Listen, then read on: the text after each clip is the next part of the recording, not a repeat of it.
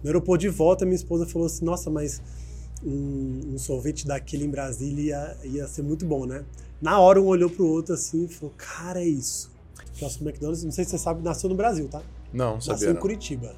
Primeiro quiosque do mundo de sobremesas do McDonald's nasceu em não Curitiba. sabia dessa. É, é brasileiro. É, ideia de um franqueado, inclusive. Olá, meus queridos e minhas queridas, eu sou Saulo Mequiles, esse é o Rainmakers, o podcast onde você aprende com histórias inspiradoras de quem já fez chover.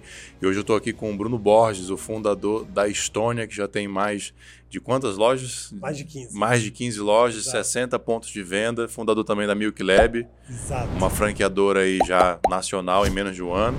Menos de um ano já está com 12 lojas. 12 lojas, então você vai aprender hoje muito aqui com as histórias inspiradoras desse cara que está fazendo chover sorvete, né? É isso aí. Obrigado, meu irmão, por estar aqui. Prazerzão. Valeu, valeu pelo convite, brigadão. Sou seu fã também, acompanho o podcast. Obrigado, cara. Obrigado pelo convite. Espero Porra. poder contribuir. Vai contribuir, é um grande prazer. Quem é o Bruno?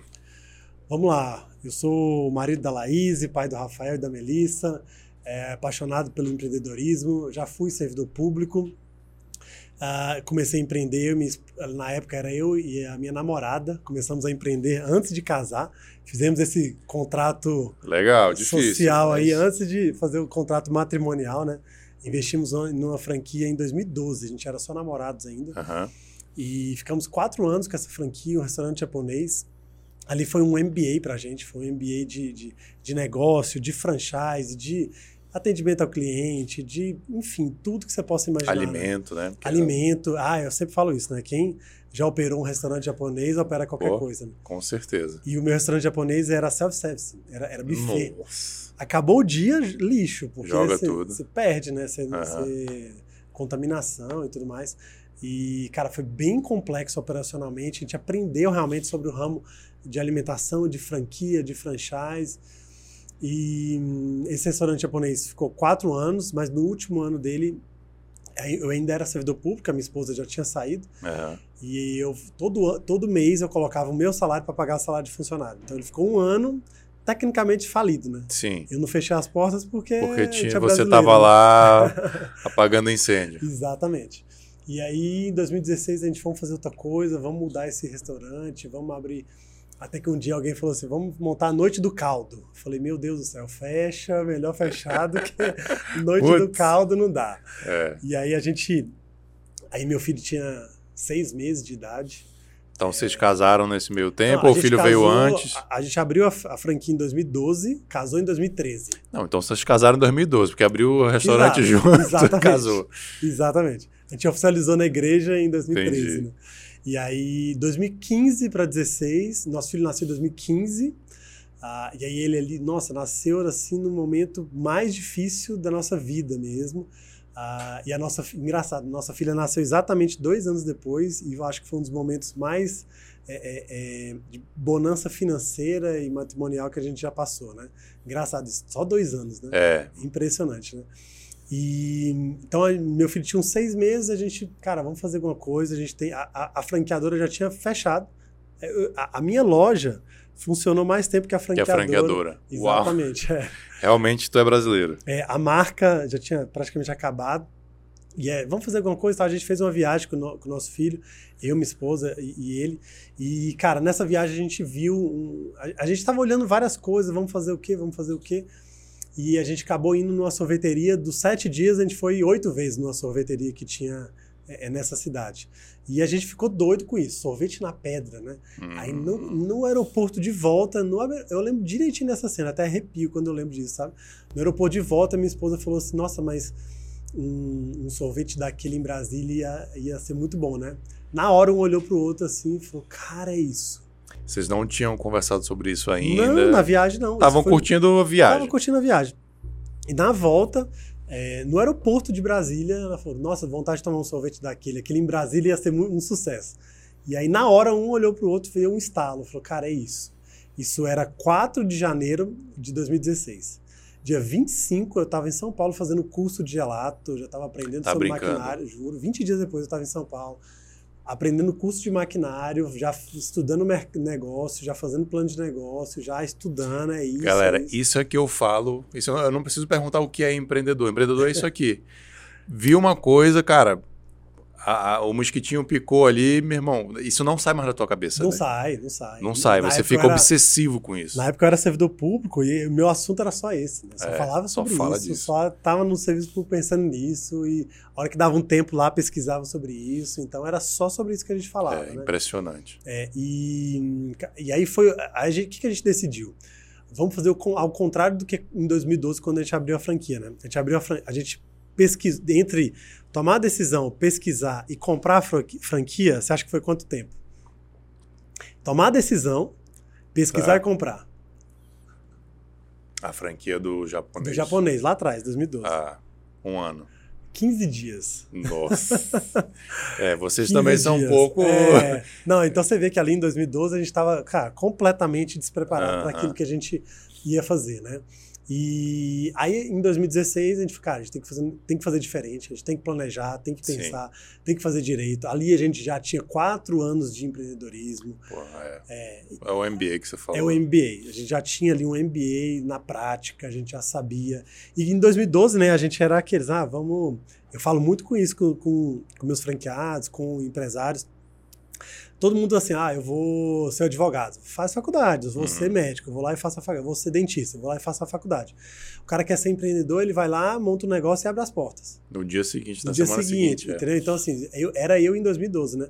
Então, eu não estudei, não li um livro, não fiz um curso, não fiz nada, simplesmente abri a porta e, e cliente, cadê o cliente? Cadê Uhum. o cliente? Né? Não é assim, né? Então, para você empreender, você tem que estudar muito, você tem que é, é, im- imergir numa, numa, numa cultura do empreendedorismo, né? No- Perfeito. é, é, tem muitas skills, cara, completamente diferentes do, do que eu era acostumado antes. Então, esses quatro anos foram para isso, foram para preparar sobre isso. E então, em 2016, janeiro, a gente começou a planejar. E aí foi, porra, como é que produz um gelato? Como que, onde é que vai ser? Qual é o nome da marca e tudo mais.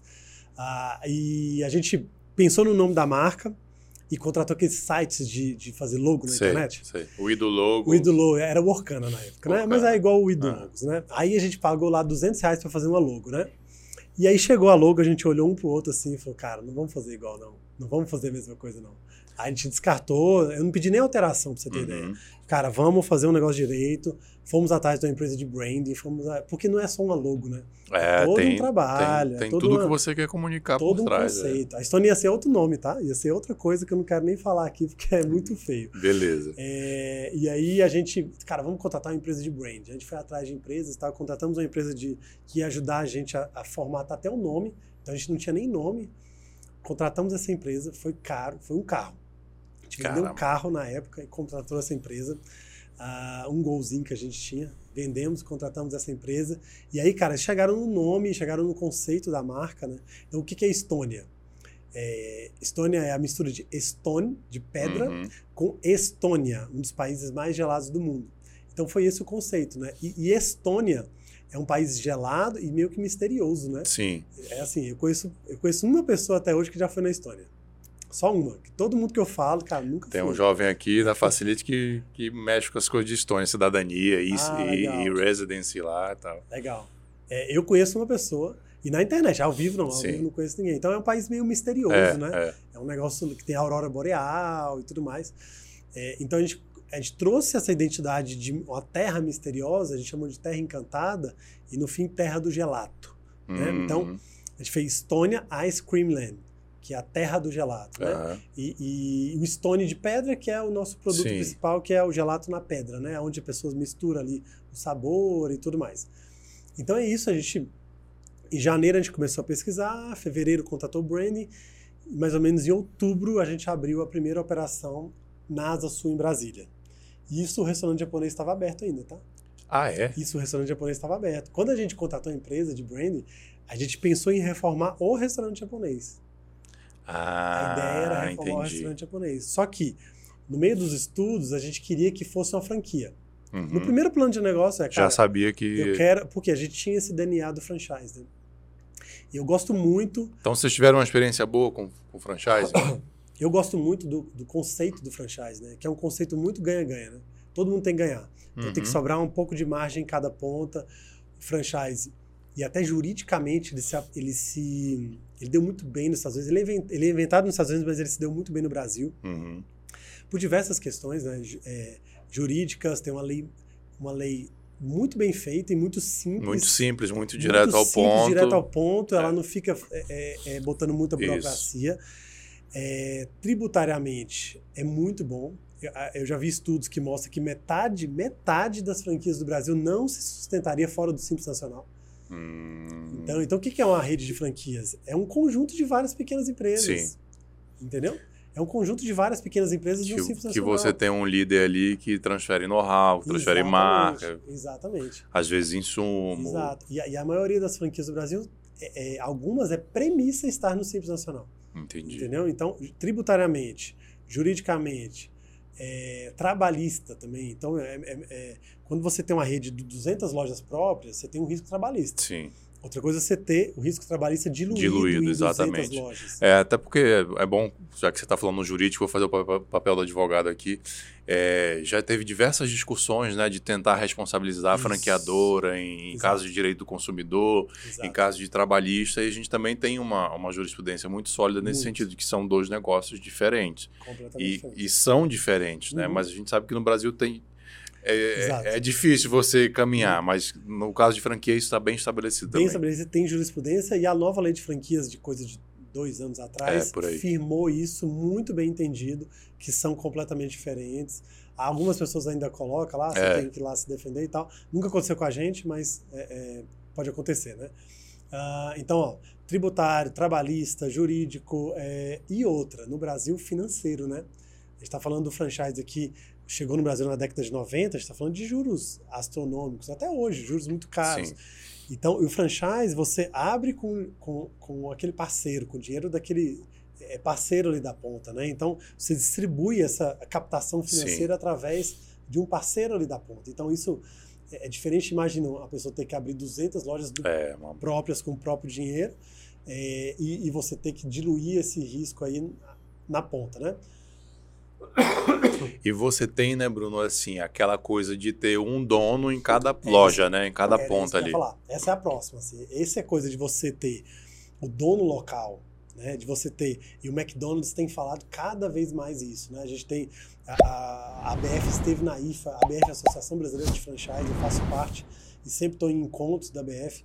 A, a, foi falado muito isso na, na IFA. IFA é, é o encontro internacional de franchise que teve esse ano. E o McDonald's foi uma das coisas que ele mais falou sobre a regionalização. Então, assim, ele quer que a, seja o Saulo do McDonald's lá na cidadezinha tal. Então, uhum. você seja conhecido como o fulano do McDonald's, o é, aquele lance da Estônia. Que, aquele lance que o Outback bota até o nome da pessoa exato, na porta, né? Isso é bem, bem bacana. Exatamente. Pô, se o McDonald's está falando isso... O McDonald's está falando muito isso. O McDonald's está abrindo rede social para os funcionários postarem. Tem um case muito grande do Burger King aqui no Brasil, de uma funcionária que, que o alcance dela é maior do que a marca do Burger King. Então, assim, tá, tá, tem acontecido muito essa descentralização do poder da franqueadora. Isso é muito bom pro franchise, sabe? Essa descentralização de comunicação, de poder, de autonomia, de independência, de criação de produto, cara, de tudo. De tudo, é. Você ter ideia, essa menina do Burger King, ela, ela, ela filmava o dia a dia dela da loja e ela comia uma coisa ali que não tinha nas lojas, né? Ela e montava. Ela, era uma batata com sorvete. Pronto, hum. batata com sorvete. Ela, ela ficou tão famosa que o Burger King lançou esse produto.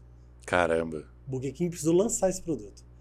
Entendeu? Cara, então, é, assim, eu, eu, eu, eu, eu, já trabalhei com alimentos também e tal, mas assim, eu, eu só posso imaginar o esforço que é para uma rede como o Burger King lançar um produto novo.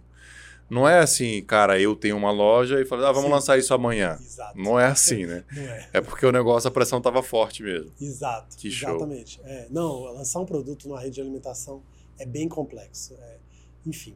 É, é, então é isso. Então, assim, ó, esse, o, o, franchise ele tem uma série de vantagens. Uhum. Eu sempre via o franchise como sendo uma porta de expansão, de crescimento, de.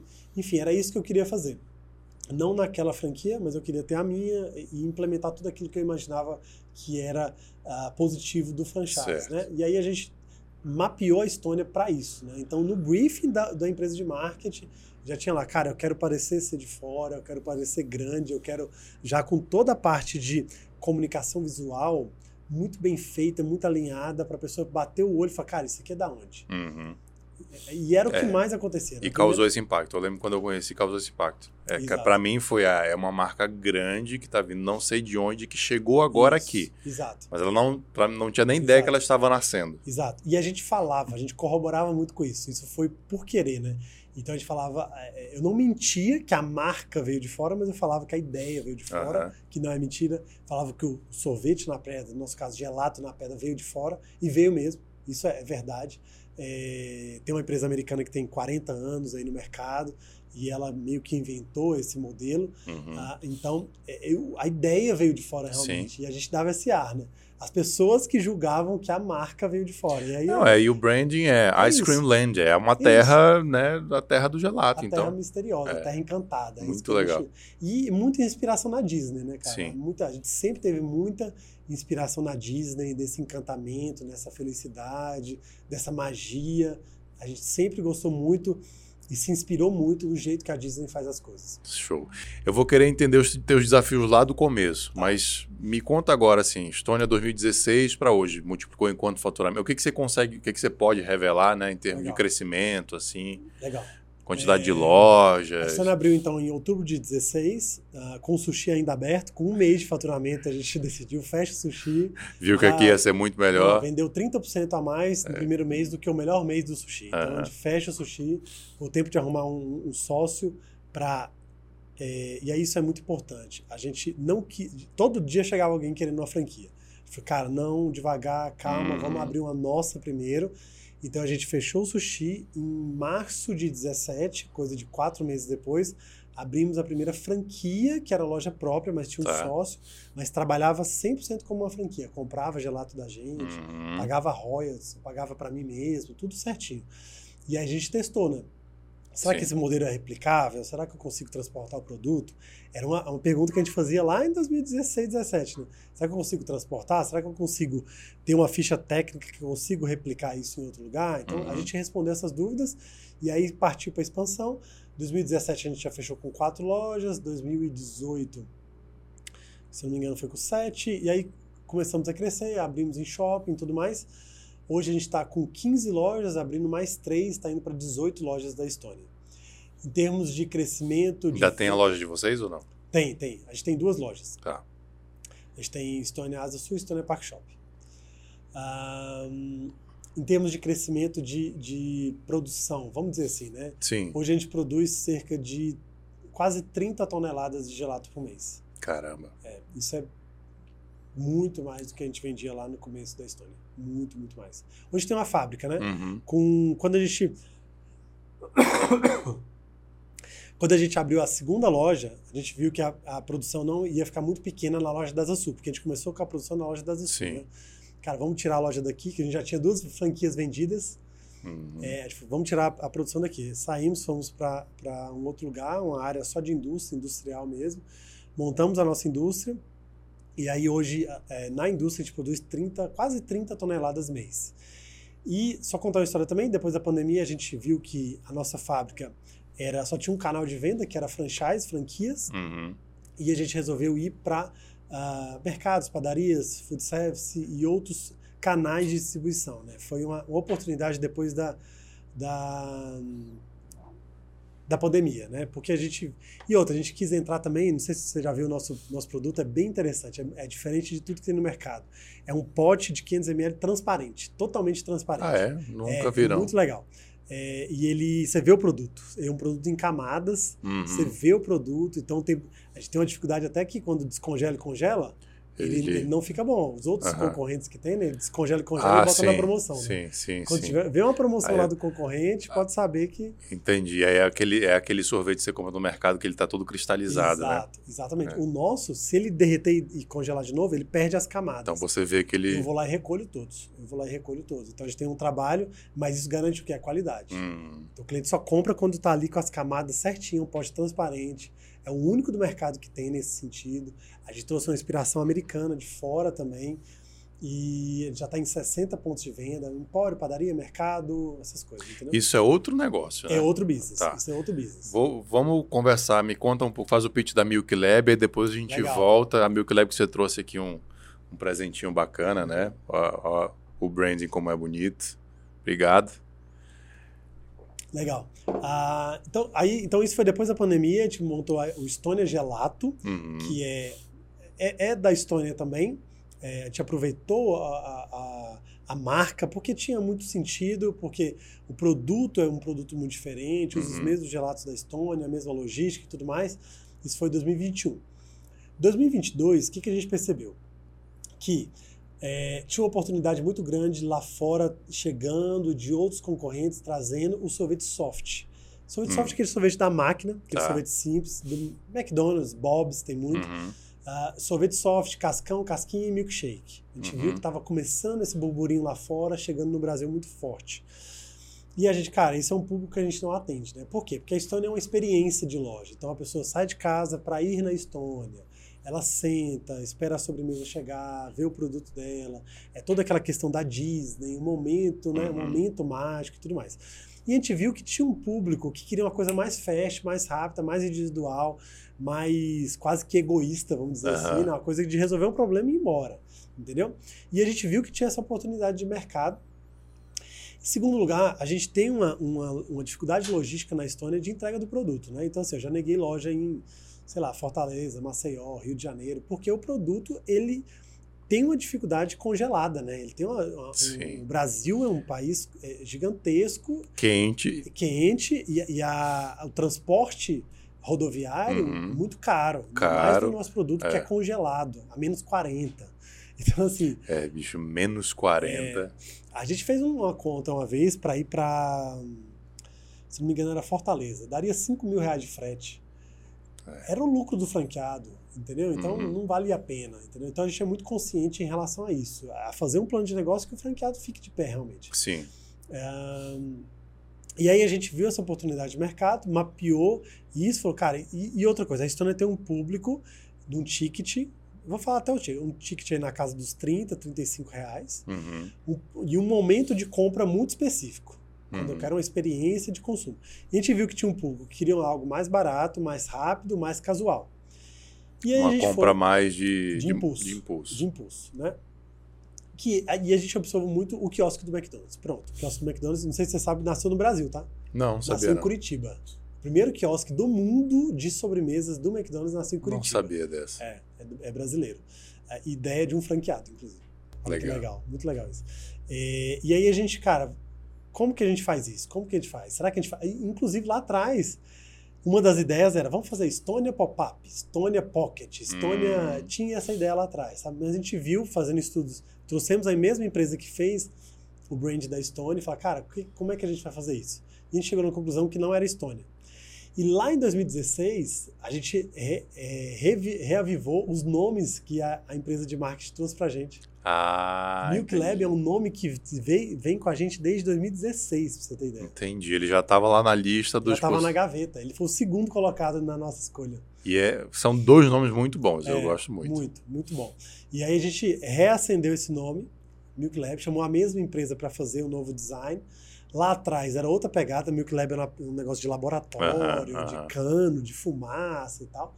Mas aí a gente reacendeu esse nome, eles reprogramaram a identidade visual, a proposta da marca, neon, tecnológico e tudo mais. Uhum.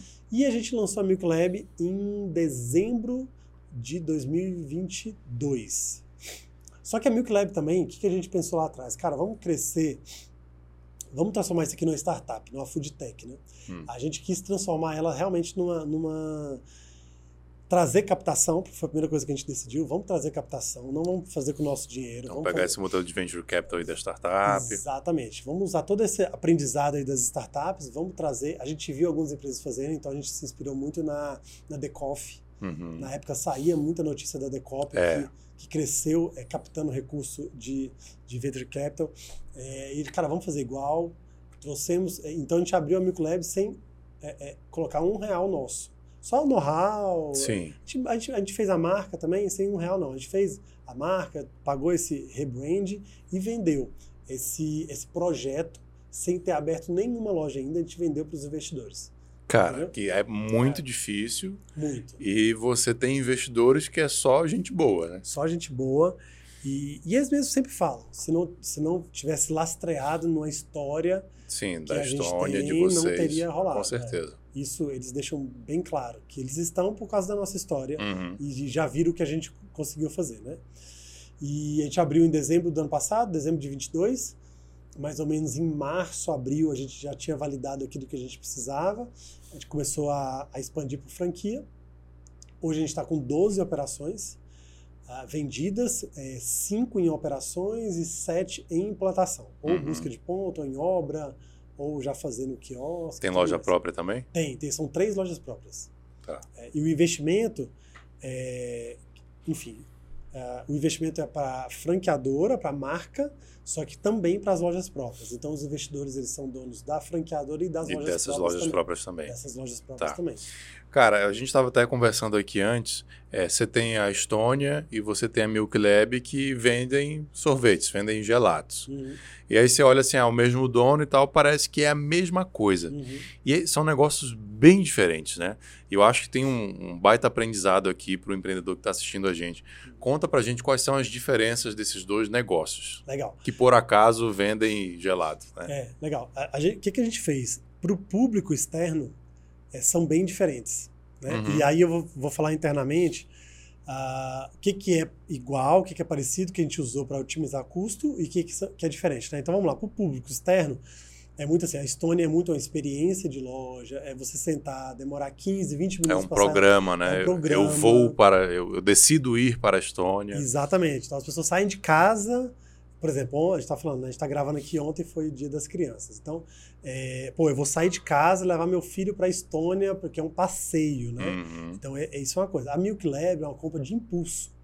O que, que é a Milk Lab? Para resumir aqui, eu acho que eu falei de Venture Cap Sim, e tal, mas o que, que é a Milk Lab? Eu sempre falo para quando eu estou vendendo franquia e tudo mais. A Milk Lab é o quiosque do McDonald's reestilizado. Tá. O que, que o quiosque do McDonald's vende? Cascão, casquinha, milkshake e sundae. Uhum. É o quiosque do McDonald's é, é 3.0, 2025. Entendi. Entendeu? Com neon, com torta de alto atendimento, com re- um- uma repaginação daquele velho quiosque do McDonald's. Uhum. Entendeu? Então, alguém sai de casa para ir no quiosque Não. do McDonald's? Ninguém sai de casa. Não. Entendeu? Então é uma compra de impulso.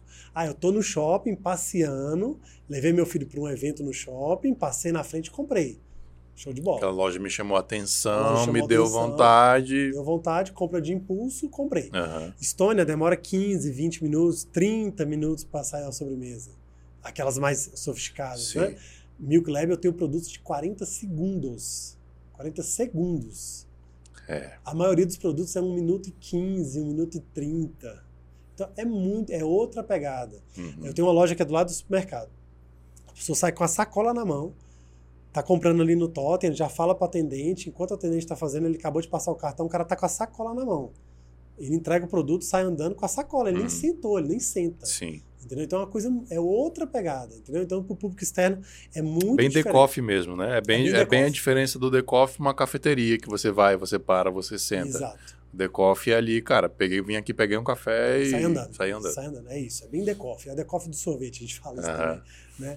É, com aquela pegada tecnológica, Sim. pegada meio K-pop também, né? Aham. Coreana. É, muito legal. É. Muito legal. E aí, com essa pegada também, é, imagino que o público seja diferente, ticket Isso. diferente. Ó, o público é diferente. O, o público eu sempre falo que é um, um- um momento de consumo diferente. Pode ser o mesmo público em alguns momentos, Uhum. só que é um momento de consumo daquele público diferente. A Estônia tem uma, uma comunicação mais voltada para mulheres de 30, 25, 30, 35 anos. A Milk, desculpa, a Estônia, né, tem essa proposta. Aham. A Milk Lab é uma proposta mais jovem, ali na faixa dos 20, 25, memes, é, é aquela coisa mais TikTok. Sim. Então, a Estônia é Instagram, a Milk Lab é TikTok. Entendi. Boa. Boa resumir. definição. Entendeu? É, então, e aí falando internamente, Uhum. a Estônia tem uma fábrica que tem dificuldade logística. Milk Lab, eu saí disso, saí da minha fábrica, eu não uso minha fábrica para nada. A Milk Lab é um produto nacional, multinacional, que fornece para grandes players do mercado, Uhum. ah, fornece no Acre. O cara quiser chegar amanhã no Nordeste, Tranquilo, não vai estragar, não vai. e fornece no Paraguai, se você Aham. ter ideia. É, é, não estraga, é um produto seco, 5 litros, UHT, o que, que é isso? Não tem um freezer na Milk Lab. Não tem Hum. freezer, né? A única coisa gelada é a máquina que. A máquina, você pega o líquido, temperatura ambiente, coloca Bota na na máquina, máquina. 5 minutos o sorvete está pronto. Entendi. E aí de saboriza fora, né? A nossa arte está de fora, né? De fazer Uhum. um cascão diferente, uma casquinha, um, um sundae. Aí os sabores que a gente pegou de know-how da indústria do sorvete, de sete anos da indústria do sorvete, Sim. aí a gente faz aquela mágica acontecer do lado de fora da máquina. É, esse know-how que vocês trouxeram Exato. aqui é o que vale mais, né? Exatamente. Aí esse know-how de saborizar do- do- de uma maneira que o cliente vai gostar, aí esse é o know-how. Uhum. entendeu? E, e aí internamente, o que, que a gente tem ganho de escala? Hoje a gente tem uma franqueadora, que aí a gente tem ganho de escala no time de operações, no time de implantação, no time financeiro. Uhum. Por quê? Porque financeiramente, operar as duas lojas é muito parecido. Tá. Nota fiscal, boleto, Sim. aluguel, olhar uma DRE, Uhum. olhar um financeiro, é muito parecido. Entendeu? Time de operações, depois que você treina o time para saber diferenciar as duas marcas, ele prestar um- a nossa consultora de campo, ela presta serviço para as duas marcas. Não é para ela, não é então, difícil. na franqueadora, você tem ali um tenho ganho ganho de de escala. Tem. Na Entendi. franqueadora tem um ganho de escala absurdo. Entendeu? É, time de expansão, time de marketing, Uhum. entendeu? Marketing eu já estou sentindo que quando as duas começarem a crescer, eu vou ter que ter um head para cada lado. É, porque essa comunicação bem diferente, público diferente. diferente, né? Isso hoje eu já estou sentindo que a primeira área que eu vou precisar dividir. Deixa, eu- deixa eu te interromper, porque você trouxe um aprendizado aqui quando você falou da persona, que eu acho que é muito importante. Essa questão da persona está muito na moda agora por, por causa do marketing digital, né? O Uhum. ICPO, a Sim. persona, a ICPO, o Ideal Customer Profile. É, E acaba que quando essas coisas se popularizam, elas ficam Uhum. superficiais, Fica. né? Então você trouxe um aprendizado que, que às vezes é a mesma persona em momentos diferentes. Exato. É, então você pode, é, você que é empreendedor, está se planejando e tal. O ideal é chegar nesse nível de detalhe, né? Exato. Eu queria que você explicasse um pouco disso, porque eu vou, vou dar o meu exemplo. Aham. Eu adoro milkshake Uhum. e eu adoro gelato. Pronto. Só que é, é exatamente o que você falou, assim. Tipo, Uhum. ontem eu tava lá no Park Shop no Dia das Crianças, eu passei na, na frente da Milk Lab e eu sou uma formiga. Uhum. Eu só não peguei um porque eu tava com meu filho maluco, Uhum. correndo pra todo lado e eu tô de dieta. Senão, eu teria passado, levado, mesmo que no carro tomando. Né? Sim. Assim como eu já fui na Estônia com um casal de amigos, um programa, a gente desceu do apartamento, vamos lá, vamos sentar. Ficou meia hora. Ficou meia hora, pede um café, depois Isso. vem o que você pediu, conversa, tem todo. A mesma pessoa, É isso mesmo. É né? isso mesmo. É, tá, tá na moda esse negócio digital, né? Ah, É. fazer. E, e a pessoa acha que só tem que vender para aquele público. Não, a gente, claro, a gente tem a pessoa. Sim, você foca, né? é, a nossa comunicação é voltada para aquela. Né, na história, aquela mulher de 30 anos. Aí tem lá, todo, tem até o nome dela, né? A pessoa faz até o nome, faz a Uhum. fotinha dela. Que filme que ela gosta de Que assistir. filme que ela gosta de assistir, que marca que ela usa, tem tudo isso. Mas, olha só, você é. a- é- é- o momento de compra é diferente. Então, assim, é- é, a gente tem as duas personas, um jovem e a outra mais de- na casa aí dos 30, 35, não que seja jovem, né? Eu tenho 38, sou Somos jovem, todos jovens. Somos todos jovens, mas em quem eu tô, qual é o momento de consumo de cada marca, né? Então isso é muito importante. Então, a Milk Lab é um momento rápido, to go, fast, Hum, é, é, e aí meu atendente tem que ser muito preparado para isso. Sim. Meu atendente tem que saber agilizar ali, o cara passou olhando, ele já tem que chamar, entendeu? A Estônia já é diferente, assim, a pessoa para, ela, ela ah, por exemplo, vou te dar um exemplo, até uma- um spoiler aqui do que a gente vai fazer na Estônia. Opa, vamos lá. Ah, hoje a Estônia, ela é balcão, né? É, vários concorrentes nossos são assim, é, vai no balcão, pede produto, pega um pager e vai pra Aham. mesa, senta e espera o pager vibrar ali. A gente vai implementar cardápio na mesa. Tá. Porque tem tudo a ver com a Estônia. Tem a ver. A gente está implementando cardápiozinho no QR Code, a pessoa vai fazer Uhum. pedido ali, já imprime na cozinha. Então hoje tem, tem muita tecnologia para isso já, Sim. fácil, acessível no mercado, coisa pronta já. Então a pessoa vai esperar aquela sobremesa ali, depois paga ali na hora, isso aumenta ticket médio, isso aumenta a percepção de valor, isso Uhum. aumenta várias coisas. Então a Estônia vai se transformar nessa pegada. é, não vai ter garçom, não é isso, mas vai ter uma proposta meio híbrida ali de você também sentar na mesa, esperar e aumentar o conforto. A gente está dando Certo. cada vez mais passos em direção a deixar a Estônia mais confortável ainda, mais experiência ainda. Uhum. E a Milk é o contrário. A Milk é cada vez mais rápida, mais to go, mais fast. Uhum. A gente quer implementar um aplicativo que eu já. Pô, eu já tô ali, vou passar ali pegar uma Milk, já peço pelo Já aplicativo. pedi, já Já, paguei. tô- já paguei, já tô vendo fazer. Tá ali, ó, três minutos para ficar pronto. Entendeu? Então, a gente vê muito, a Decoff faz isso muito sim, bem, né? Sim, Então, pô, já, já peço a distância, ou se não eu tô na torre no prédio que tem uma Estônia lá no shopping lá embaixo, já peço aqui, a hora que tá ficando pronto, eu já desço, pego e vou embora. Uhum. Né? Então, a, a gente quer ir cada vez mais por esse lado na Milk e, e da Estônia mais experiência. E é engraçado, né, que como a gente tem as duas marcas, as duas marcas, num passado, ela até, às vezes, ela podia se confundir, né? E cada vez mais a Vai gente, separar. deliberadamente, está separando. Uhum. A gente está separando deliberadamente as duas marcas, para cada uma ficar cada vez mais longe. Entendi. Para acontecer, estava te dando um exemplo antes da gente começar, é um shopping, que a gente tem uma, ma- a loja, uma loja da Estônia, e abriu uma casa de milkshake do lado da, do- da minha da Estônia. Uhum. Falamos com o franqueado, franqueado, e aí, deu, sentiu alguma coisa e tal? Como é que foi? Zero. Não Senti mudou nada. Não mudou nada. Mesma coisa de não ter acontecido nada pra gente. Não era a Milk Lab, era, era um Uma concorrente. Então, isso mostra pra gente que eu posso abrir no mesmo shopping Estônia e Milk Lab. Uhum. E não ter. É, é, não posso. Um não vai canibalizar o e vai outro. canibalizar o outro. Não vou ter concorrência. Uhum. Dentro de. Imagina, dois franqueados diferentes dentro da mesma holding, né? E aí você- dar problema jurídico, inclusive. Com certeza. E aí você percebe que, cara, que era a minha pergunta lá inicial, né? Se você tem dois negócios em que você está vendendo gelato, mas que os negócios vão se separando é, em termos de ticket, em termos de Uhum. posicionamento, em termos de experiência, em termos de logística, em termos de um monte de coisa e principalmente voltando aqui para a conversa para a persona. Isso. Né? Porque às vezes era o fechamento que eu queria dar, às vezes você tem a mesma persona, mas o tipo de comunicação é diferente. Exato. Você nunca vai fazer uma, uma publicidade para mim, por exemplo, da Milk Lab, eu, quando eu estou em casa lá Isso. no meu Instagram, ah, venha para a Milk Lab.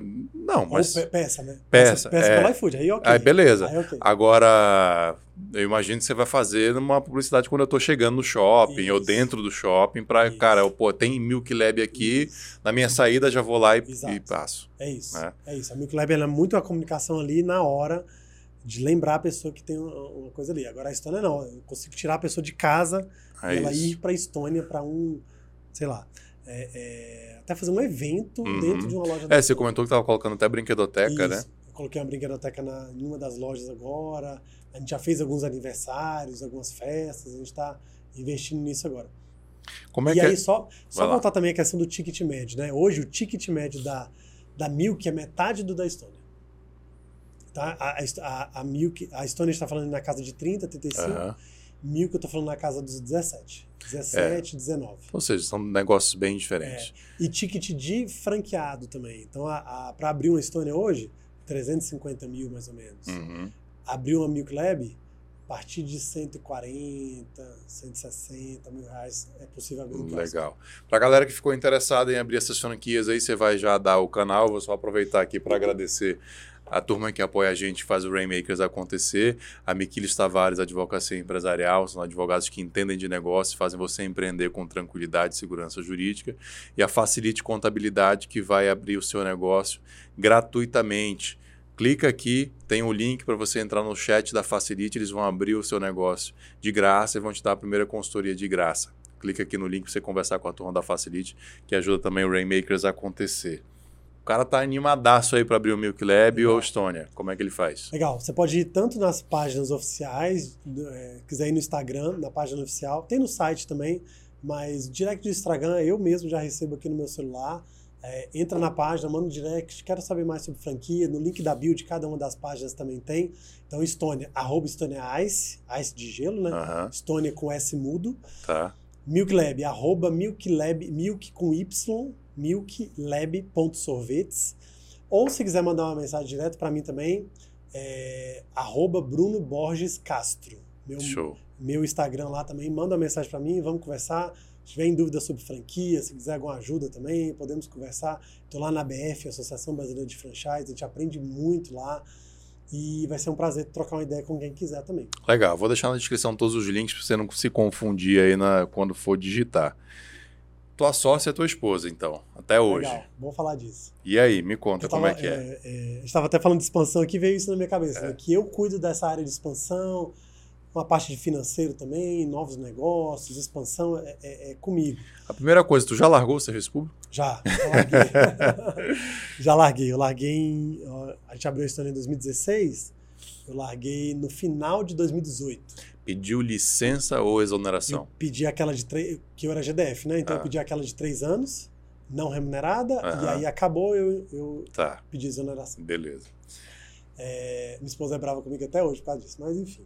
Não tinha como, não tinha como conciliar. Mas, ah, ela queria que tu continuasse? Não, é igual mãe, né? Mãe Ah, não tem sim, que sai sim, nunca, né? nunca. Não, mas não dá. Não dá, não, não dava, não.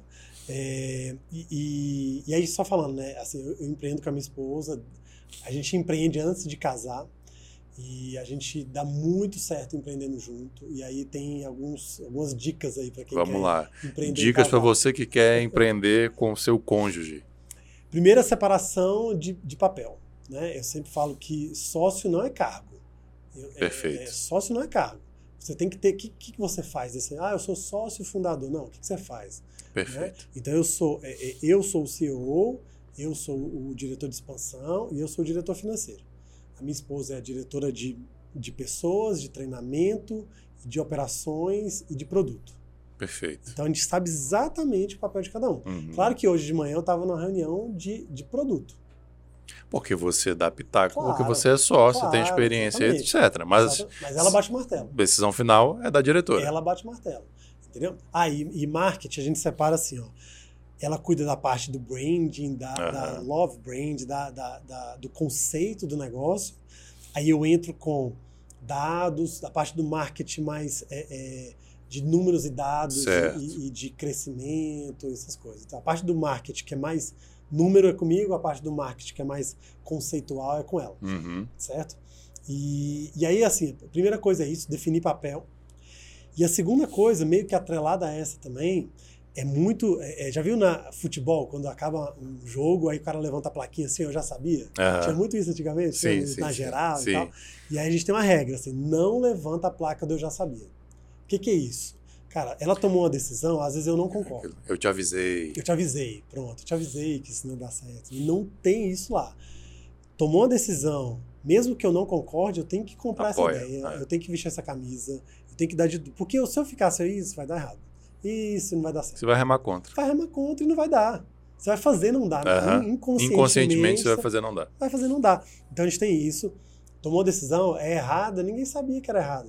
No dia que você tomou a decisão, era a melhor decisão. A Uhum. gente já fez um tanto de cagada, já, desculpa falar, já fez um tanto de besteira, entendeu? Então, assim, vai fazer coisa errada. Então, o, o negócio é, dá pra corrigir? Vamos corrigir, vamos agora daqui pra frente, vamos tomar uma decisão melhor? Então, a plaquinha do eu já sabia, a plaquinha do eu avisei, e ela, ela não pode entrar, não é quando dá problema.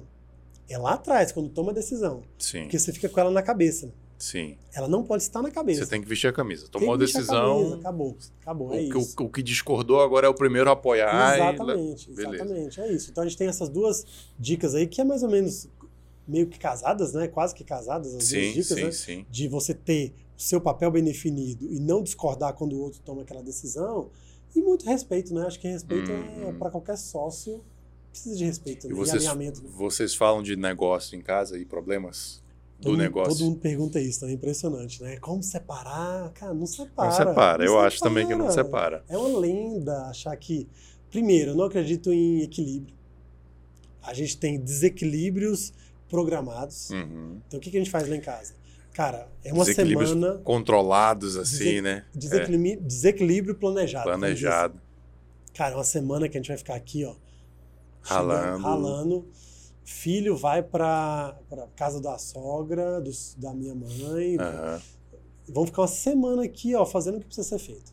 Depois vão pra praia, desliga o telefone e vão ficar uma semana. Legal. Esse é um baita aprendizado também. Pronto, isso é é desequilíbrio planejado. A gente tem muito isso lá Uhum. em casa. Momento que precisa desequilibrar, momento que precisa é, desequilibrar pro outro lado também da sim, família. Sim, muito Entendeu? legal. É. Porque tem muito empreendedor que é viciado no, no trabalho, Aham. no- mas não consegue desligar, né? Exato. E o Exato. desligar é importante também. Importantíssimo. Importantíssimo. E outro empreendedor que quer equilíbrio. Não existe. Ah, às seis horas eu desligo meu celular. Não, e- esquece. Isso não existe. Vai- não vai ser empreendedor. Não existe, É. não existe. é. Férias, ah, é, você desliga completamente das férias? Não, 80% eu tô ali nas férias, Aham. tenta evitar e tudo, mas você acaba resolvendo uma coisa. Ainda mais outra. tendo loja em shopping, né, bicho? Exato. Domingo a domingo não tem Não, dá alimento perecível. Não, É, exato. que é M que Exatamente. acontece é na sexta-noite. Exatamente. Não tem como? Quando já, os fornecedores já foram, Aham. já não atende mais, é isso.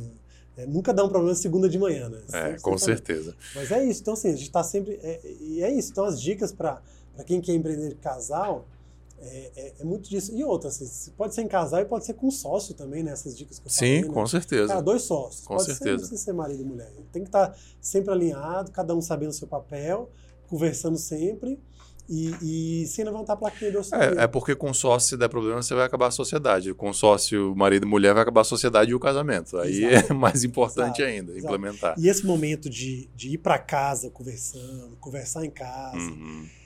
é importante também para o alinhamento dos sócios. Porque eu vejo muito é, é, sociedade não dando certo por essa falta de alinhamento. Sim. Às vezes o cara fez uma coisa ou falou alguma coisa simples, aí o outro não falou, aí aquilo começa a virar uma bola de neve, É. aquilo começa a crescer.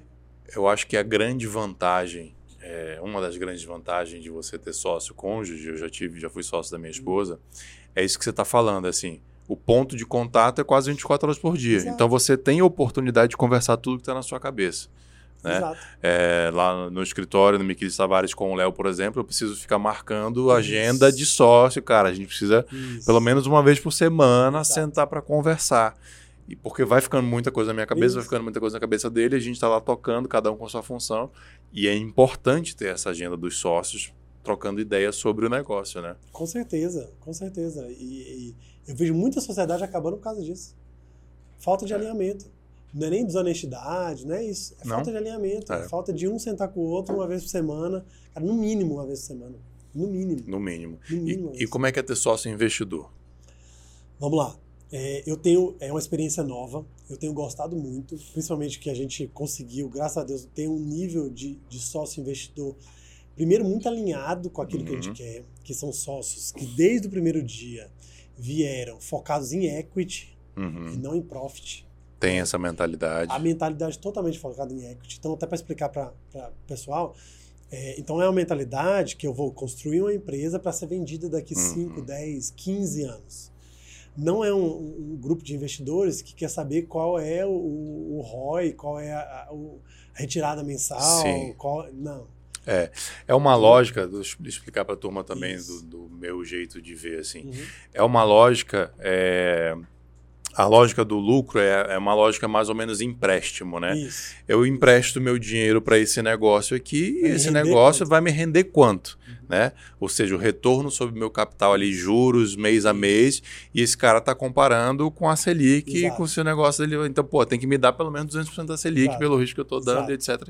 E eu investi, investi aqui, bicho, mês que vem, cadê o, Exato. o retorno? Então, esse é o, o investidor tradicional Uhum. ali é, de um negócio.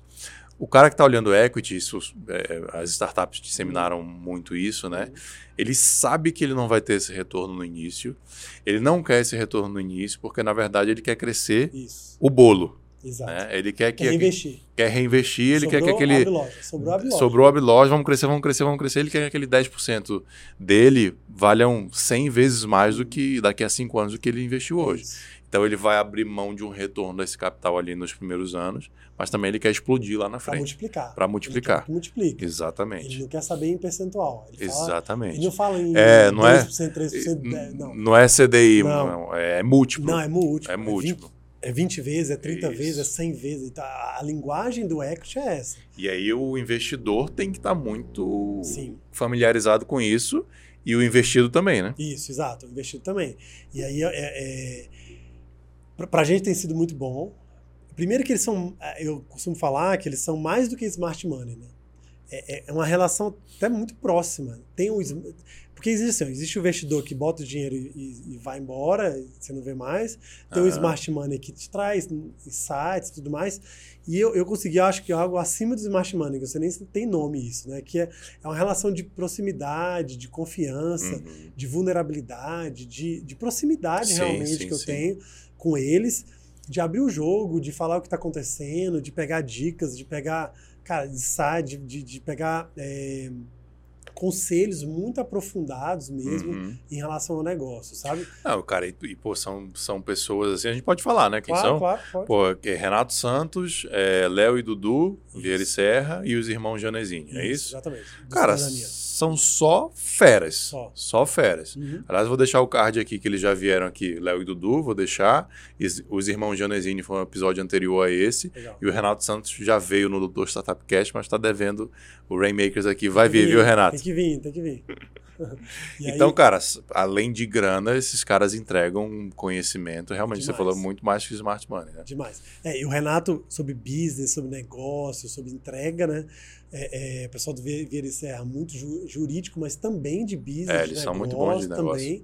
Ah, e, pô, o pessoal de cidadania, vendas, né? Expansão comercial. Crescimento. Crescimento, vendas, aqueles é, é, funil de vendas e tal. Uhum. Pô, os caras são muito bons nisso. né? Eu tenho aprendido muito com eles também. Então, pra gente tem sido muito bom, né? Tanto que a gente começou a vender franquia, e, e esse bicho de franquia é um pouquinho diferente do que vender, sei lá, curso de inglês. Com todo Sim. respeito a quem vende curso de inglês. Não, é diferente. É- são, é- é- são só São diferentes. coisas diferentes. É, é, você está vendendo um, um business, um negócio. Tem uma responsabilidade muito grande. E a gente saiu de é, uma loja em março, a gente está com 12.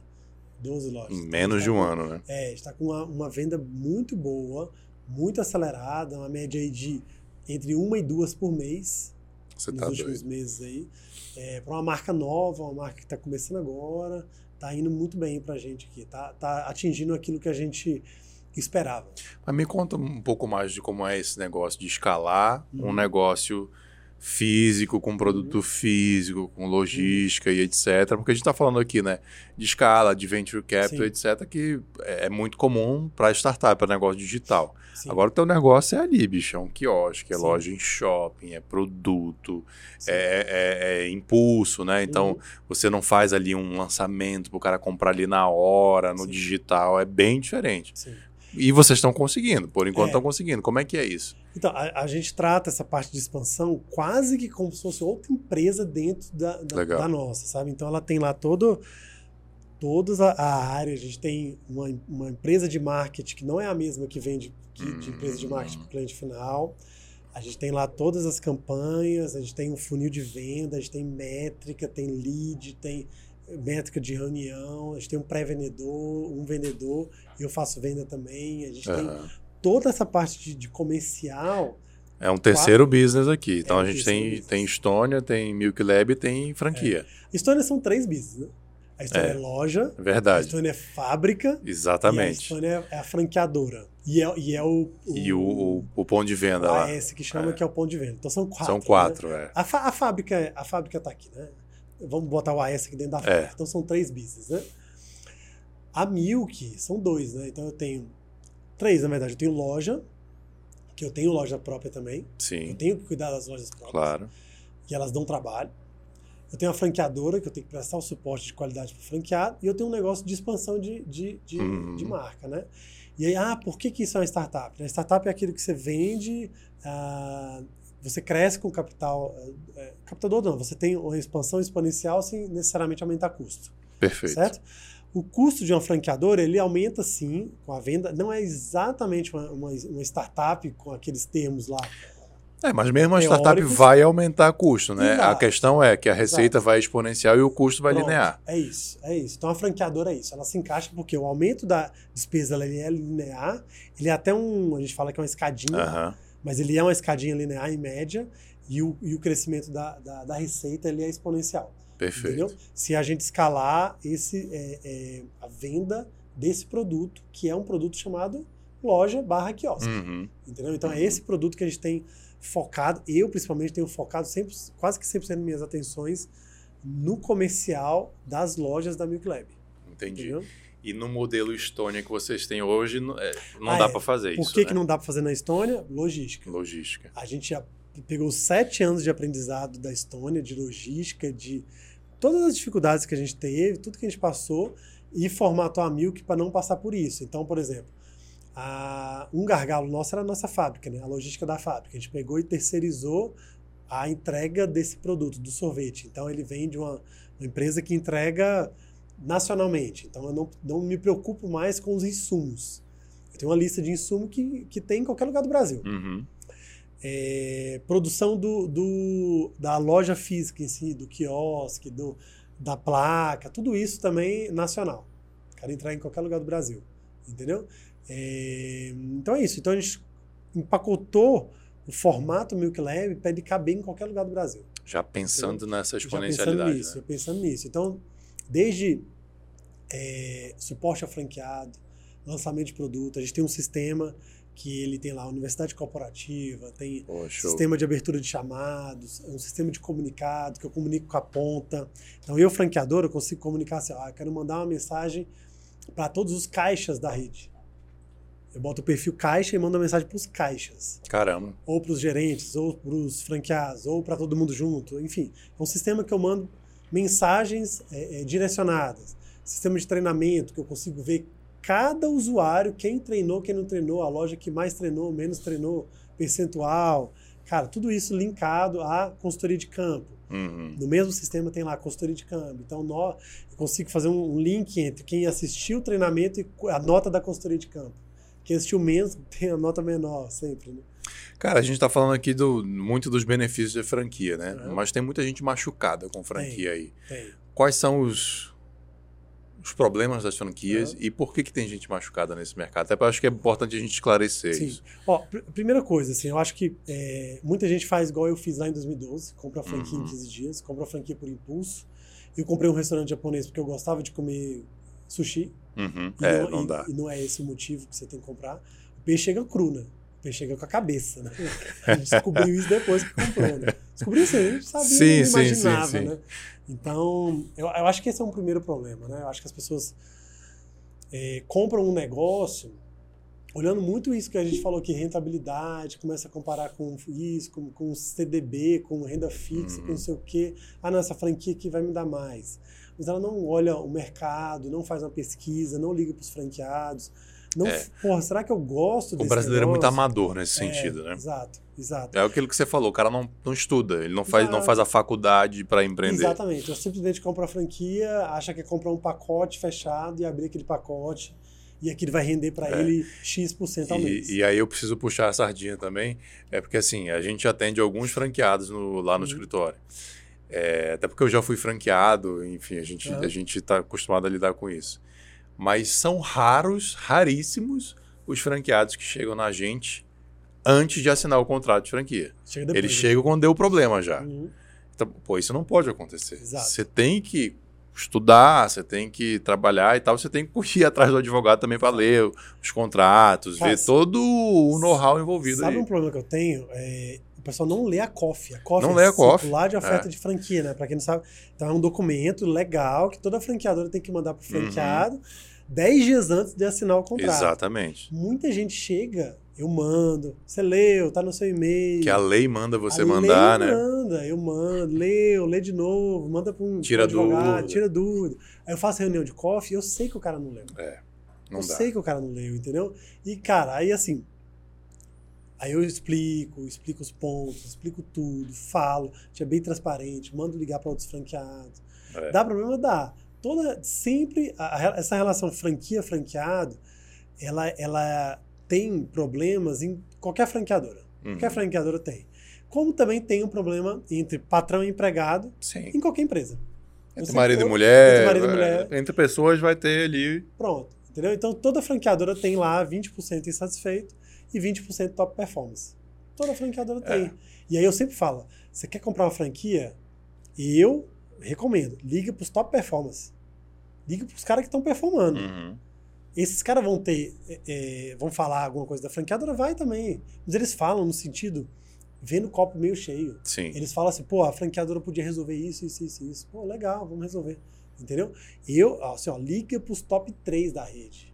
Eles vão te falar a realidade, eles vão te falar é, o que, que tem que trabalhar, que que, é, onde é que o bicho pega, que os pontos positivos e negativos da franqueadora, ponto positivo e negativo da, da, da operação. Entendeu? Agora, os 20% insatisfeito vai reclamar de tudo. De tudo. né? De tudo, entendeu? Até- É igual funcionário. Só para concluir. Uhum. Você chega numa empresa que tem 100 colaboradores. Fala com os top performers e fala com os 20% ali que está na, quase sendo demitido. Feedback totalmente diferente. Totalmente diferente o feedback, entendeu? É da, do mesmo patrão. Até porque, Bruno, é, é da natureza do ser humano, Exato. o cara que está lá embaixo, ele, o negócio dele tá indo mal. Exato. É da natureza do ser humano ele terceirizar a culpa, né? Tem que culpar alguém. Né? Ele tem que culpar é, alguém. Tem. Então, cara, é mais, muito mais fácil culpar a franqueadora. E assim, é, a gente a gente não está aqui dizendo que toda franquia é maravilhosa, toda franqueadora é maravilhosa. Exato, eu já fui franqueado, você já foi franqueado, é franqueador. Com certeza. O que a gente tá, o que eu estou querendo trazer aqui é escolha muito bem. Exato. Não acho que toda franqueadora é ruim. Agora você tem que escolher muito bem. E assim também, cara, você vai abrir um negócio de 200 mil, 300 mil, 400 mil. Bicho, não economiza tempo e dinheiro com advogado, com um consultor, com um estudo. Viaja, vai na loja do cara, visita, liga, chama um advogado, chama um consultor. Não, não, não, não economiza aí essa coisa que vai ser aquela famosa economia burra, né? O barato uhum. que vai sair caro. Sim. Se prepara para isso. Sim. Porque senão você vai dar com os burros na água. É isso, é isso. Não tem segredo, né? Não tem é, segredo. É um business, é. é um negócio, né? Então, assim. Que é um negócio sério, que é, vai mudar a tua vida. Exato, exato. Né? Então, assim, se prepara. Tem muita.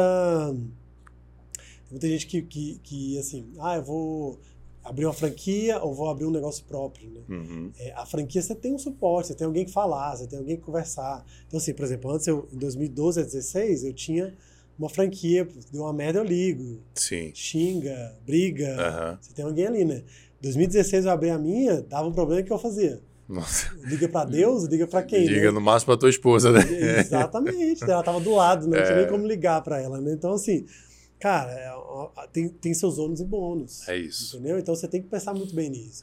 Então a gente, pô, a gente tem suporte financeiro. Quanto que custa uma consultoria financeira? É. Tem suporte de operações, que é a parte mais operacional de loja. Tem suporte de marketing. Quanto que é uma agência de marketing? Treinamento. Agência de, agência de marketing, suporte é muito caro. É. é muito caro. O marketing, eu tava, a gente estava na reunião sobre isso ontem, falando com a minha esposa e tal. É, reunião nossa, né? É, cara, marketing está muito caro. Você vai ver um panfleto, um panfleto não, desculpa, um outdoor, mídia no, no, no Facebook, Instagram, tá muito caro e atingindo cada vez menos sim, pessoas, sim. entendeu? Então é isso. Então, assim, pô, você tem. É, fora que, pô, franquia tem outras vantagens. Compra coletiva, ganho de escala, uhum. reconhecimento de marca. É, cara, se você não, não, não quer ligar para o seu franqueado, tem um colega que está passando a mesma coisa, liga para o seu colega que é da franquia também. que vai te ajudar, vai te essa, ajudar, essa troca é muito entendeu? bacana. É isso, é isso. Então a gente tem que. Essas, essas trocas na franquia são, são muito boas, do que você tá sozinho ali. Imagina, empreender já é muito solitário. É, é difícil. Empreender já é muito solitário. Entendeu? Será que esse pacote que eu falei, a gente cobra 5% de, de royalties? Uhum. 5% de royalties. Será que esse pacote é mais caro ou mais barato que 5%? É. É uma boa pergunta. Entendeu? É uma boa pergunta. Por exemplo, o cara que fatura, sei lá, vamos supor, 80 mil. 5% é 4 mil. É. Uma agência de marketing já, já vai comer quanto? Uma boa custa mais que isso. É. Custa Entendeu? mais que isso. Então, uhum. E outra, para não fazer ads, para não fazer Facebook, Sim. só para fazer o marketing. E a consultoria de operações é, isso aqui. Sem dúvida. É porque, cara, tem muito golpista no mercado, tem, tem, tem muita tem. gente despreparada. Então, no final das contas, aqui é. Toma cuidado, escolhe bem. Não, não, não, não faz isso em 15 dias, isso, né? Isso, exato. Faz isso com cuidado. Exato. O que, que a tua esposa e você conversam quando não estão falando de negócio? Viagem e filhos. a gente é, é viciado em viajar, a gente gosta muito de viajar. Eu acho que isso vem também. Até a própria Estônia a gente descobriu numa viagem. Sim. A gente acha que. É, e isso faz bem para a marca, tá? Duas coisas que eu sempre falo: que você quer expandir seus horizontes, você quer, você quer expandir ideias, você quer ter novas ideias, você quer refri, é, é, inovar na sua marca. Duas coisas: você viagem, você traz muita coisa em viagem e andando com pessoas que já fizeram aquilo que você quer fazer. Perfeito. Então, é, é, convivendo com pessoas que já chegaram onde você quer chegar. E aí isso abre muito, expande muito a mente. Então, então eu e minha esposa, a gente hoje está com nossos filhos, hoje está falando de viagem, hoje está no, no, no, meio de empreendedores. É isso que a gente gosta de uhum. fazer. A gente nasceu para isso, a gente vai fazer isso pro resto da vida. Eu só vou parar quando morrer, tenho certeza disso. E, cara, eu acho que até essa questão de viagem faz parte desse empreendedorismo nosso.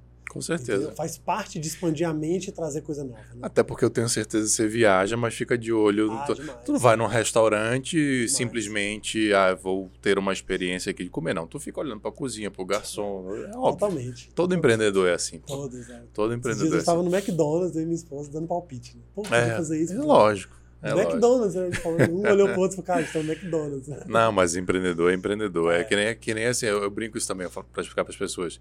Cara, eu não desligo a cabeça de advogado.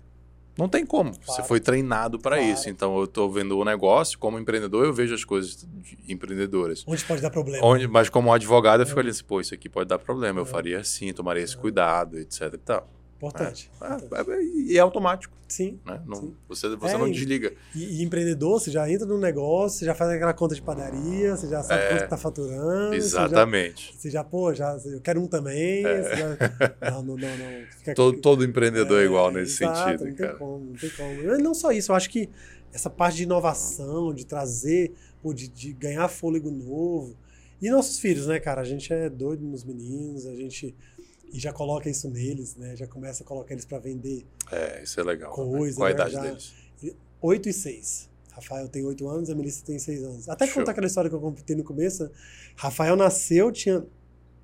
Ele nasceu, ele tinha seis meses, a Estônia nasceu, né? Foi um momento mais Conturbado. conturbado financeiramente. né? Ah, não sei, uma coisa que eu não contei, né? Eu, eu abri a Estônia com 100% de capital emprestado, tá? 100%, Nossa. 100%. Peguei, 100, peguei um FCO no nome do sushi para abrir a Estônia. Nossa. 100% Você nem podia estar falando isso, mas Não agora, podia, já mas falei, agora já falou, já, é. tem, já prescreveu. Eu, eu Já já prescreveu. acabei de pagar tem seis meses. Ah, então pronto, tá Pronto. resolvido.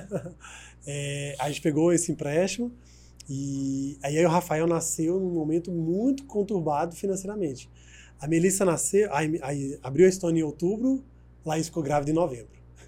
Cara, Aí, só que ela nasceu de- é, nove meses depois, né? Aham. Ela nasceu em. imagina a cabeça de vocês. Ela nasceu em agosto. Só que em agosto a gente já assim, tava vendendo horrores, já tinha, já tava com duas lojas abertas e mais duas franquias em operações, em, em, obras, Aham. em obras. Então já tinha quatro lojas, e uma fábrica. Pô, mas foi um crescimento muito Foi rápido. muito né? rápido, foi muito rápido. Então a Melissa nasceu assim, Você já estava mais Muito bem. estáveis, Já. mais tranquilo, já tinha, já sabia que o negócio estava dando certo. já. É, já era, não, nasceu. mas é aquela história, né, que diz que Deus manda o filho com um pão debaixo do braço, né? Era. É, acredito eu, nisso. eu acredito Eu também. acredito, eu acredito. Como é que é a espiritualidade de vocês? A gente sempre foi muito. é, aquela fé, a gente tem mudado muito isso, sabe? A gente teve muito uma fé meio que afastada, assim. A gente sempre foi católico, Uhum. mas aquele católico não praticante, ia na, na igreja. Um brasileiro brasileiro padrão. médio, né? É. Mas de coisa de um ano pra cá, a gente tem investido muito nessa área. Legal. A gente tem estudado muito, tem lido muito a Bíblia, tem é, se aprofundado muito no cristianismo. E aí, não só é, é, catolicismo, mas estudado sobre o cristianismo Uhum. como um todo. A gente confessa a nossa fé em Jesus Cristo, a gente gosta muito é, de ler a Bíblia, de estudar, a gente ouve o Evangelho com os meninos todo dia de manhã lá em casa, no café da manhã. Legal. Meu filho, assim, ele vê no YouTube desenho bíblico, ele conta as histórias de Davi, José, ele já ele sabe Que muito show. sobre isso. é. Então a gente gosta muito, a gente tem cada vez mais é, se aprofundado nisso. A gente só não mistura isso com o trabalho, Uhum. a gente não leva essa fé. Eu digo ainda, tá? Eu, um dia eu quero tentar Uhum. levar essa nossa fé para dentro da, da, da empresa. A gente não faz isso ainda, até porque a gente não tem conhecimento, a gente está ainda estudando sobre muita coisa. gente- Certo. é, mas um dia eu quero me aprofundar mais nisso e tentar levar isso. Porque eu vejo muito que a Bíblia, cara, tem muito exemplo empreendedor. cara. Sim. Tem muito exemplo de superação, exemplo de trabalho duro, exemplo de. Cara, a parábola dos talentos, para mim, é assim uma. Exemplo um de altos e baixos, exemplo né? De altos e baixos, de volta por cima, de esforço, de pessoas que trabalharam duro e conseguiram ter aquele objetivo, entendeu? Então eu acredito muito que a Bíblia tem é, muitos exemplos de empreendedores que a gente consegue levar para uma empresa. E o que que esse movimento recente aí tem mudado na vida de vocês? Cara, muito, viu? Tem melhorado muito a nossa vida, tem nos aproximou muito como casal, nos Isso é aproximou importante. muito como família, nos aproximou muito de Deus, nos aproximou muito de ter uma vida mais centrada. A gente era uma vida meio é, agitada. Uhum. Nos ajudou, tem nos ajudado muito a ficar com uma vida muito mais centrada, mais focada. E, e outra coisa assim, de olhar um problema e não achar que ele é maior que você. É. Entendeu? Que a gente tinha muito isso, né? Olhava um problema, meu Deus do céu, desespero, né? Hoje a gente olha um problema, ok, vamos, vamos como é que é? Vamos destrinchar o problema. Eu acho que a fé traz, obviamente, muitas coisas, infinitas coisas, mas uma delas é uma serenidade, né? Isso. Que para o empreendedor é importante. Exato. É porque a gente, a gente tem que escalar uma montanha por dia. Se Exato. você se desesperar, bicho. É isso. É isso. E, é- e é engraçado, né, que a maioria dos problemas que a gente antigamente olhava e achava que ele era É. grande, você olha para ele hoje e fala, cara, como era pequeno. E, e você É. tem que olhar para o problema se enxergando maior que ele, né? É, hoje vocês estão aí com quase 30 operações nas duas. Quando vocês começaram para abrir a primeira, eu tenho certeza que o desafio era fazer a primeira dar certo. Com certeza. Hoje isso ficou Não, pequeno. Eu, eu falei aqui, quando a gente foi abrir a segunda, a gente não sabia se era possível transportar o produto. Eu não sabia fazer ficha Hum. técnica para padronizar a sobremesa em duas lojas. Hoje É. isso pra gente é básico, né? Sim, Lança o produto, a ficha técnica a equipe faz que eu nem vejo.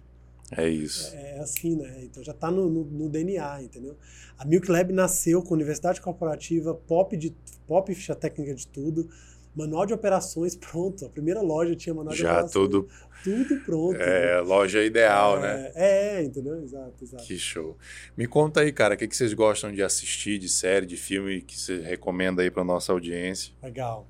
É, assim, eu sou do ramo da alimentação, né? Então eu gosto muito dessa área de alimentação. Eu sempre vi muito o. Por exemplo, eu gosto muito de ver Food Network, eu vejo esses seriados. Uhum. E, cara, eu gosto muito, eu gosto muito dos seriados do Gordon Ramsay, não sei se você sabe. Não. Procura quem tiver, enfim, é, ele, ele fazia. Eu acho que foi ele que inventou o Masterchef lá Tá. atrás. É um galeguinho, é, é de- ele é londrino. Ele tem um, um- um seriado novo que ele está fazendo que chama é, Do Céu, é, do Inferno ao Céu em 24 horas. Hum. E aí ele entra num restaurante e ele arruma aquele restaurante em 24 horas. Reforma, Caramba. ele é bem legal, bem interessante. Então tem pô, muita sacada empreendedora, tem a área de alimentação, que ele dá um tapa no cardápio também. Tá. É, e ele, cara, é muito, é muito interessante. Ele tem outros mais antigos que a gente via na época do sushi, que era Hotel Hell, que é, é Kitchen, Kitchen Nightmares também, é, Pesadelo na Cozinha. É, cara, ele tem alguns, alguns é, é, seriados bem legais que a gente vê muito. Meu filho ama, meus filhos amam. o bicho já tá, o bichinho já tá É. assim, né? E, Com- Então, é, procura pelos episódios do Gordon Ramsay. Tá. Ele, cara, ele é bem forte. Tem restaurante bem forte em, em Las Vegas. A gente foi no restaurante dele em Las Vegas, bem legal. É, procura pelos, pelos, pelos seriados dele. E. O que mais? Vou falar um seriado, pronto. Falar um seriado que a gente viu, assistiu, acabou agora, que foi o The Chosen. Ah, o The Chosen The é Chosen muito bem legal. bom. A gente acabou de ver tem pouco Achei tempo muito também. bom. A gente maratonou The Chosen, foi muito legal também. Seriado de é, conta a vida dos discípulos de Jesus Cristo, né? É, a gente viu recentemente, foi bem legal também. Show de bola. Um livro e um erro que você tenha cometido, assim, daqueles Legal. E que você possa compartilhar hoje pra gente que virou um aprendizado. Legal. É, livro eu sempre indico esse, porque ele é, ele é genérico. Claro que livro a gente precisa saber o momento da pessoa, onde é Uhum. que ela tá e tudo, mas eu gosto de indicar o mito do empreendedor. Porque ele. é, e aí, ele dá algumas classificações lá, mas não é nem isso que eu gosto de focar. Eu gosto de focar numa parte que ele fala que toda empresa tem que começar como uma franquia, ela sendo franquia ou não. Cara, Hum. isso o Outback leva muito para a vida deles. Sabe que o Outback não é franquia, né? O Outback é um, é um modelo um pouquinho diferente de franquia, Uhum. né? É, Sócios locais, né? Isso, exatamente. O Coco Bambu usa muitos ensinamentos que está ali no livro do no Mito do Empreendedor para expandir a rede deles, que também não é franquia. Também esse modelo, né? Também esse modelo. E aí o que, que o livro fala? Para você usar os conceitos de franquia para você enxergar o seu negócio. Hum, entendi. Por que, que é isso? Você enxergar de fora como um franqueador do seu business. Então você ter consultoria de campo, você ter suporte operacional, suporte financeiro, suporte de marketing. Você ter todos esses, esses processos de franquia, mesmo que você tenha uma loja, Entendi. mesmo que você tenha um escritório. Entendeu? Então é um livro muito interessante. Ele tem uma parte que ele fala ali dos perfis empreendedores e tal, é legal também, que é o que todo mundo foca nesse uhum. livro. Mas eu gosto de focar nessa parte de franquia, do o mito Não do é esse, eu nunca li esse livro, mas eu, eu, alguém já recomendou, mas eu acho que o que me falaram foi assim. É, que ele traz o, a vida do empreendedor nu e cru, Isso. que não é também aquela coisa assim, tipo, ah, só oba-oba que Isso. hoje tem na internet, é maravilhoso empreender. Exato. Então, o que falaram, eu acho que foi o Rodrigo Bins que, que recomendou esse livro. Ele falou assim, cara, você quer empreender? Lê isso aqui antes para você uhum. ver a realidade do Exato. empreendedor e depois se, se topar aí vai para frente. É isso, é isso. Ele tem, ele tem essa pegada mesmo. Ele é uma, é uma se fosse um conto, assim, uma historinha. Ah, legal. Ele é uma, uma narrativa. É muito fácil de ler, entendeu? Mas ele tem umas, uns insights muito legais.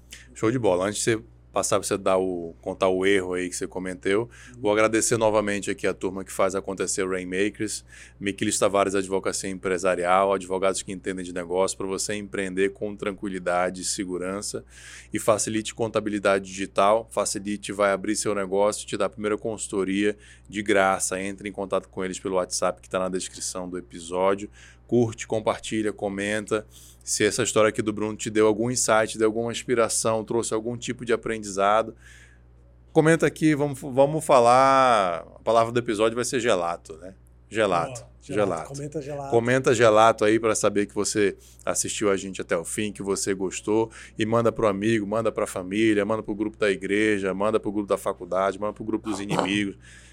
Compartilha Rainmakers com todo mundo aí para fazer esses aprendizados é, chegarem a mais gente.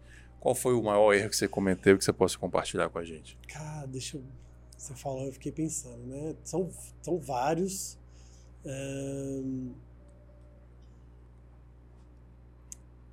Cara, vamos. vamos é...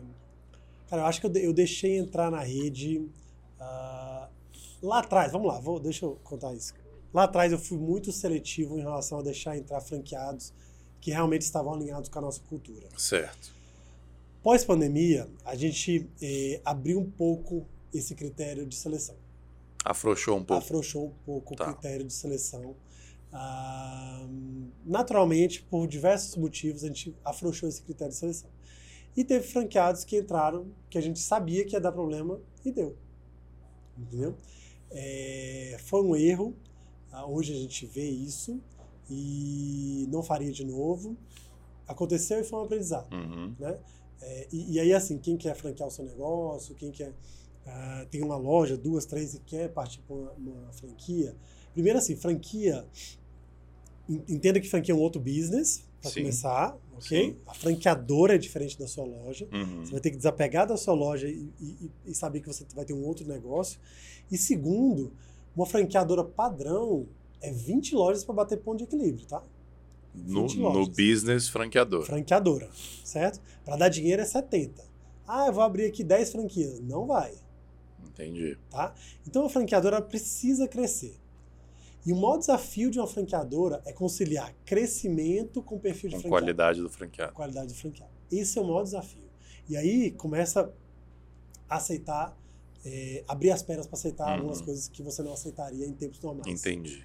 Entendeu? E é isso, aí a, a, algumas franqueadoras fazem isso também aí fora, e aí é nesse momento que ela, que ela quebra a cara. Uhum. Ela não, que ela não consegue crescer, dar suporte, porque abriu a, é, é, trouxe gente que não tinha aquela cultura que ela acreditava. Entendeu? Então, Entendi. Então, até a pandemia, a gente conseguiu segurar muito isso. Depois da pandemia, a coisa Hoje a gente já segurou de novo. E como resolver essa dicotomia entre precisar crescer e não afrouxar muito o funil? É difícil. É, eu não tenho a solução. Estou buscando essa solução. Está aprendendo aí Tô com o carro andando? até hoje com o carro andando. A gente hoje é mais criterioso do que foi no, depois da pandemia. A gente tem feito. Mas é igual, cara. É você. Igual funcionário, de novo. Mesmo uhum. exemplo, né? Um patrão que tem lá, sei lá, 100 empregados é muito difícil você entender o perfil daquela pessoa e conhecê-la na entrevista. Sim. Ah, fazer duas, três entrevistas, é, fazer teste, fazer não sei o quê. Cara, você aprende na prática, né? Só que a diferença é que o funcionário, você demite, né? É fácil. É fácil demitir. Demitido... Agora, como é que você demite um franqueado? É. Né? Aí, cara, a gente faz repasse de loja, a gente tenta hum. conversar, a gente tenta engajar, a gente tenta liderar, a gente tenta fazer várias coisas, né? É, mas realmente, às vezes, não, não, não encaixa. Entendi. Acontece. Entendeu? É, natural. Igual um funcionário não, não encaixa com você, vai encaixar com outro. Uhum. Normal. Entendeu? Então, esse talvez tenha sido e é ainda o principal desafio, e eu acho que é um dos principais desafios de qualquer franqueador. É você balancear entre crescimento e perfil do franqueado. Achar um franqueado ideal. Show. Baita aprendizado, então, gente. Comenta aí se você gostou desse, dessa última lição, dessa última história inspiradora aí do Bruno. Agradeço demais, cara. Curti pra caramba, pra turma aí que quer empreender, que tá empreendendo, seja franqueado ou não. Muita, muito aprendizado.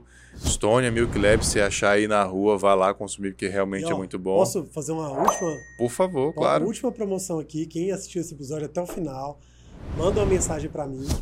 Manda uma mensagem pra mim no meu direct. Pode vir, Instagram. No meu direct do Instagram. Qualquer Vamos, época vamos botar o link vendo. aqui. Se você é de Brasília, de Brasília só, tá? Tá. Quem é de Brasília e estiver vendo, é, eu vou dar uma promoção de dose dupla pra pessoa. Manda um direct lá pra mim. Cadê minha dose dupla? Beleza. Só isso. E a pessoa vai lá na nossa loja da Milk Lab em Brasília, vai comprar um produto e ganhar outro. Cadê minha dose dupla? Eu já tô querendo, Pronto. Gui. Tu quer? Já, o. Gui já tá mandando, já puxou o celular ali, já tá mandando. Manda no direct, cadê minha dose dupla? E eu vou, vou escrever pra pessoa, vou liberar na loja, compra um, ganha outro. Massa, show de bola. Então, vou deixar aqui o Instagram do Bruno pra você ir lá direto no direct dele. Cadê minha dose dupla? Você comprar um, ganha outro. Meu irmão, brigadão. Obrigado. Obrigado pela disponibilidade, pelos seus ensinamentos aí. Se despeça da turma. Obrigado, valeu. Se você é, quer saber mais de franquia, me segue lá no Instagram, segue a Milk Lab.